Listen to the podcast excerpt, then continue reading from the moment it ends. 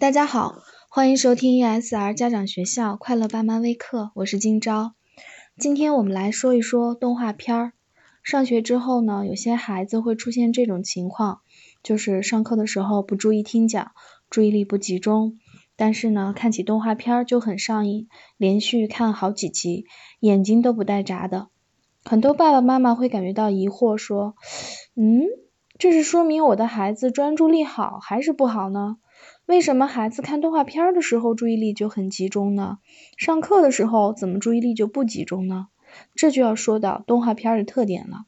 一般来说，动画片色彩丰富，画面的转换快，人物的形象可爱，故事也很吸引人，确实很招孩子喜欢。一些优秀的动画片也能给孩子带来很多知识，是非常好的。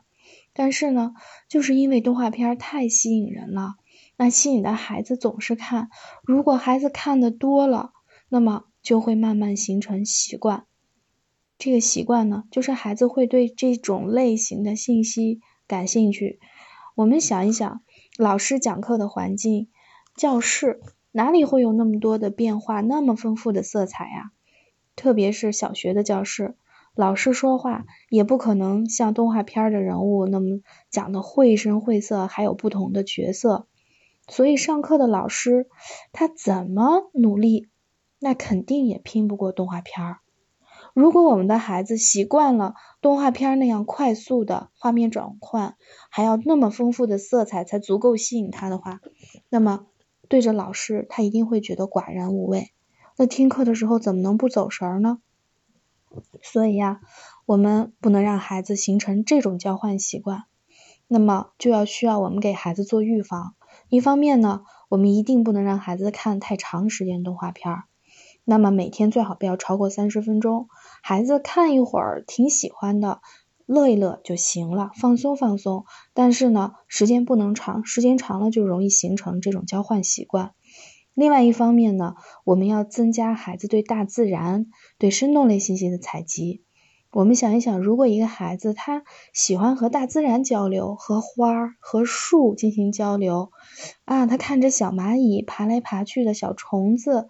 那他在这个过程中，一个孩子能够静静的在那等一朵花开，能够用好几周的时间期待一个蝉蜕，那这个孩子的注意力那就根本不用提了。上课的时间对他来说简直太短了，太容易度过了。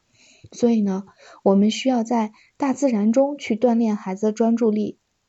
因为孩子啊，他在课堂上更多的接触的都是机械类信息，我们的书本知识都是机械类信息，所以呢，咱们爸爸妈妈们一定要在家里为孩子补上生动类信息，才能达到信息的平衡。